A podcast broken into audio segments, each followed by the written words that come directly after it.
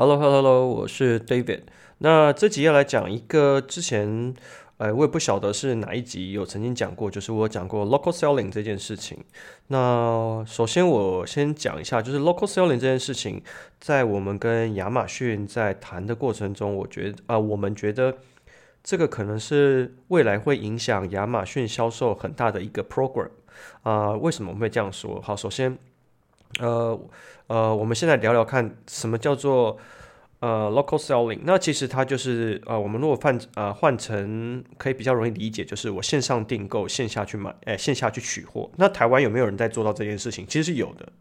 像是九一 App，它的 App 整合就可以，你线上订购，然后看到最近的门市是哪里，然后可以去实体门市。啊、拿产品，那为什么？就是你因为亚马逊的销售一直都是属于线上的服务嘛，你的最，也就是说，我们我们如果在亚马逊上，大家会说最后的 last mile，其实都是亚马逊去帮你完成的。那现在这个 program 有机会，你的 last mile 是消费者走到你的实体店铺或是你实体的据点去拿取货，也就是你有最后一个提供 service 的可能性。那这个东西就非常的 tricky 了，因为好，假设今天他走进了实体店，或我不管，就反正他是实体跟你接触了，你能提供怎么样的服务，提升他的对你的印象，那这对你来说都会是可以加分的地方。那这个时候就已经呃回到原本的商，大家可能会比较熟悉的线下的通路的经营，我要怎么样去跟客户沟通啊、呃？怎么样怎么去跟呃去管理我自己的客户？就会比较像这一块。那首先，这时候我们回过头来讲，呃，local selling 这件事情，呃，它到底是怎么样 run 的？呃，我现在因为我在呃做这集之前，我大概稍微找一下 local selling 它的数字啊，它的一些呃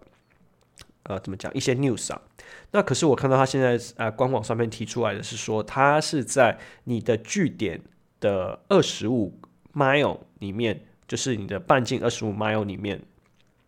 呃，它可以作为一个取货的据点，也就是说，假设我现在因为好，我我举我们这边为实例好，那我等一下再举一个，诶，我我们的 contract 跟呃亚马逊这边提出来就是 generally 它的 announcement 不一样的地方，它这边是假设我现在因为我们在纽约州其实是有一个我们自己的 warehouse，那我们去 enroll 这个 local selling 的时候。我们就提出了，我们要用以这个 warehouse 作为我们的就是 spot。那在这样的状况下来说，我们就是在纽约州附近，其实就可以啊、cover 到很多地方。比方说，甚至有时候到纽呃纽泽西，其实都啊、还有一部分 cover 得到。那在这样的状况下的时候，其实呃。跟客户的接触频率就变高了，所以呃，这边对我们影响是什么？其实因为我们的 warehouse 本来是没有属，应该大部分大家 warehouse 如果做亚马逊的话，不会有真的专专业提供客服的这些人员，也不会有所谓就是看起来呃很像门店店员的这些呃销售，就是你呃。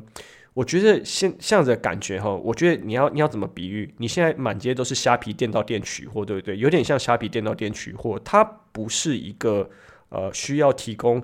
呃客户服务给你的感觉，就是他就是把你的货拿到你的手上，然后他的感觉有点像这样。那可是其实，在做这个 less mile 的时候，我们应该要做到，应该像是你自己的 own brand，你应该最后一里路的时候。应该是要可以在这时候提供一些 extra value 给他们，所以说在这边我们跟自己客户讨论的时候，如果我们参加这个 program 的话，有可能在呃我们的 local warehouse 是不是要稍微去呃注意一下这一块，然后去提升，这是我们的 brand image，那这个是呃我们注意到的地方。好，那再来。这个我们有跟呃，这整个啊好，那我们在哎，我刚刚有讲到，他现在官网上这边是写说二十五 mile，可是我们的 contract 里面是一百五十 mile。OK，这个就是一个很 creepy 的、很很特别的地方啊，就是这个数字上我们的 contract 跟它上面是对不起来的。呃，我不去，因为。具体来说，这个合约我并没有呃去谈这个合约，我只有看到这个合约的最终的结果。然后最终的结果的话，一百五十跟二十五其实是一个蛮大的差距，所以它整个 scope 是差非常大的。那好，这个东西到底对谁有好处？我觉得如果给一边一般卖家的话，这时候有有很多可以操作的方向。比方说，你是有经销代理商，本来就有实体店铺，呃，本来就有实体通路的这些卖家，好了，你现在甚至不太需要。你现在可以把 Amazon 这件事情变成是，你当成是以前呃经销代理来销售，因为你已经有实体呃客户取货的管道。当然了，可能大部分的人还是习惯于在线上去做。呃呃，销售，然后直接直接呃直接寄到你家嘛？可能大部分的人使用习惯还是这样。可是这件事情在改变，表示说 Amazon 慢慢的在把一些需求啊、不管是买家需求还是卖家需求，还有因为他们自己也面临到他们的仓库没有办法去啊、处理这么多的货物的状况，所以他们也意识到，其实海外仓就是大因为。呃，海运一直塞车关系，所以他们也意识到，其实呃，越来越多的客户是把货放在海外仓。可是，如果海外仓本身就可以啊、服务他呃周围的这些呃潜在的买家的时候，他就不需要再把它做成 FBA，他就可以做成 FBM。那也就是说，如果我今天我们换我们假设幻想呃试想一下，就是如果我现在在每一个州。呃，可能我都有大概一两个据点好了。那其实我何必要做 FBA？那因为我本来就有下面线下的经销代理。那我现在做 FBA 的意义在哪里？那我如果全部做成 FBM，然后去全部去参加这个 local selling，那我不就变成我就是一个在亚马逊上只提供线上线上购买、线下取货的一个一个卖家嘛？这个是完全不一样的思维。它等于是跟现在亚马逊所有的这个。嗯整个既定的模式是不太一样，因为亚马逊之所以成功，是因为它 FBA 这个模式。那它今天融入了另外一个物流的模式进来之后，它有可能整体的呃销售的习惯都有可能因此变呃有有改变。但这会是啊、呃、影响是在多久以后？这可可能目前还看不太出来。但是它是一个蛮有可期性跟未来性的一个 program。那至少我们现在在看的话。我们在 local selling 这个部分最大的好处是，第一个，它真的节省了比较多的库存成本，呃，FBA 的 cost，因为我们是放在自己海外仓嘛，海外仓的成本当然比 FBA 这边便宜蛮多的，而且，呃，嗯。包含你可能还有什么，假设有退货啊、物流啊什么什么东西，这边你就可以直接在海外仓直接处理，你就少那段逆物流的成本。所以基本上，如果是透过呃海外仓这边去完成 local selling 的这个发货的话，成本大概呃，我不敢保证每一个类目大家都差不多了，但是在这边至少我看到可以低大概六到七，就是可以比就是 FBA 发货大概低六到七 percent。就是的成本可以丢到六低到六到七 percent，所以我觉得如果把这个你把它 scale up 上去的话，其实它是一个蛮惊人的一个比例。那好，那对于卖家呃，对于卖家来说，要你要引。Enroll 这个 local 呃 local selling 需要什么？第一个，你一定是要是美国当地的卖家，美国注册，然后你有实体的据点，然后你要有认证过你是有实体库存的这件事情。那亚马逊他会自己跟你去沟通，会有一个专门是做做 local selling 的这个 manager，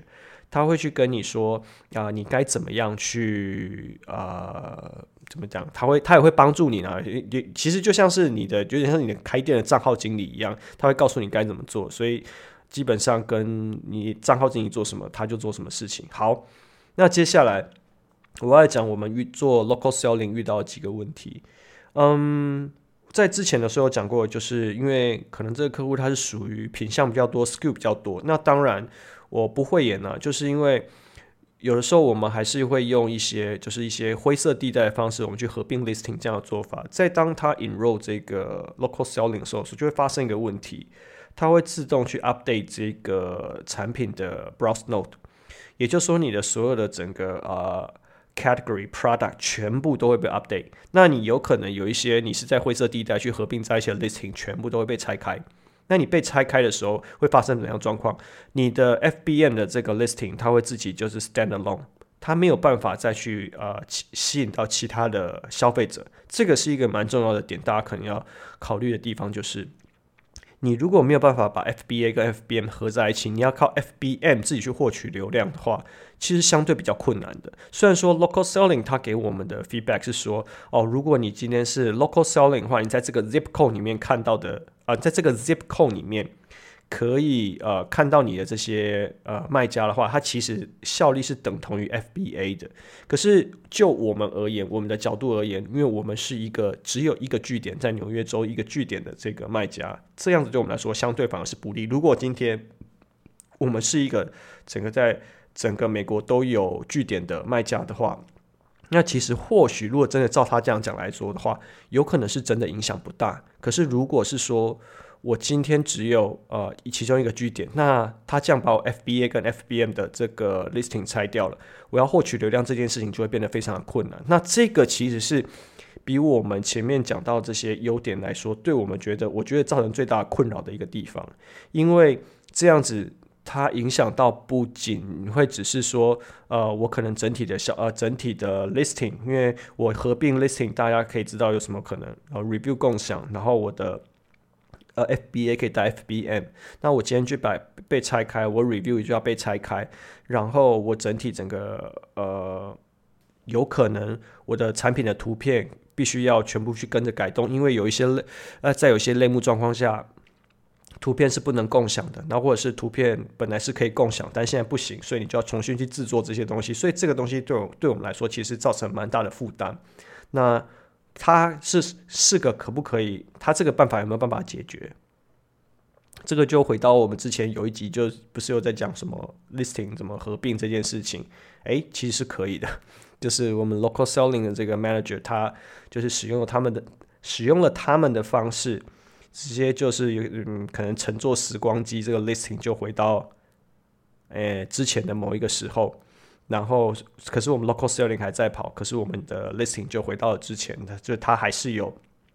呃，跟其他的 FBA 的 listing 合在一起的状况。那这个我觉得很取决于你自己的呃操作的经验，跟你跟呃这些开店账号经理他们之间沟通的方式啊。呃，至于这件事情到底合不合规，我必须说应该是不合规。可是如果你真的要做的话，我觉得。嗯，还是一样啊，这是这个是比较偏经验取向。好了，讲到这边，其实要讲的就是，我们认为这个 local selling 这个 program，如果它真的在整体的美国市场，大概可以慢慢的拉它，就是把 FBM 这边影响力拉拉拉拉，大概拉到。可能占比在到十 percent 到十五 percent 以上，那它之后就很有可能会成长起来，因为基本上在做很多的这些 program，大概在成长到十五趴，就是它占比到十五趴之前就已经阵亡。它只要这个 program 有办法拉得起来的话，那它应该会是扭转。也不会说扭转了，会影响这整个大家在策略上的安排。那对于很多的卖家来说，对他而言，他就不需要花这么多精力，真的伸手涉足到亚马逊去做实体的跨境，他找原本的经销代理去做这件事情。那他等于说，他就又多铺了一条电商的通路。可是他对于这些供应商来说，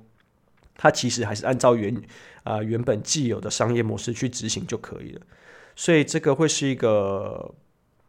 嗯，我觉得会算是一个机会，所以如果你是有美国渠道、美国通路的卖家的话，可以参考看看。OK，That's all。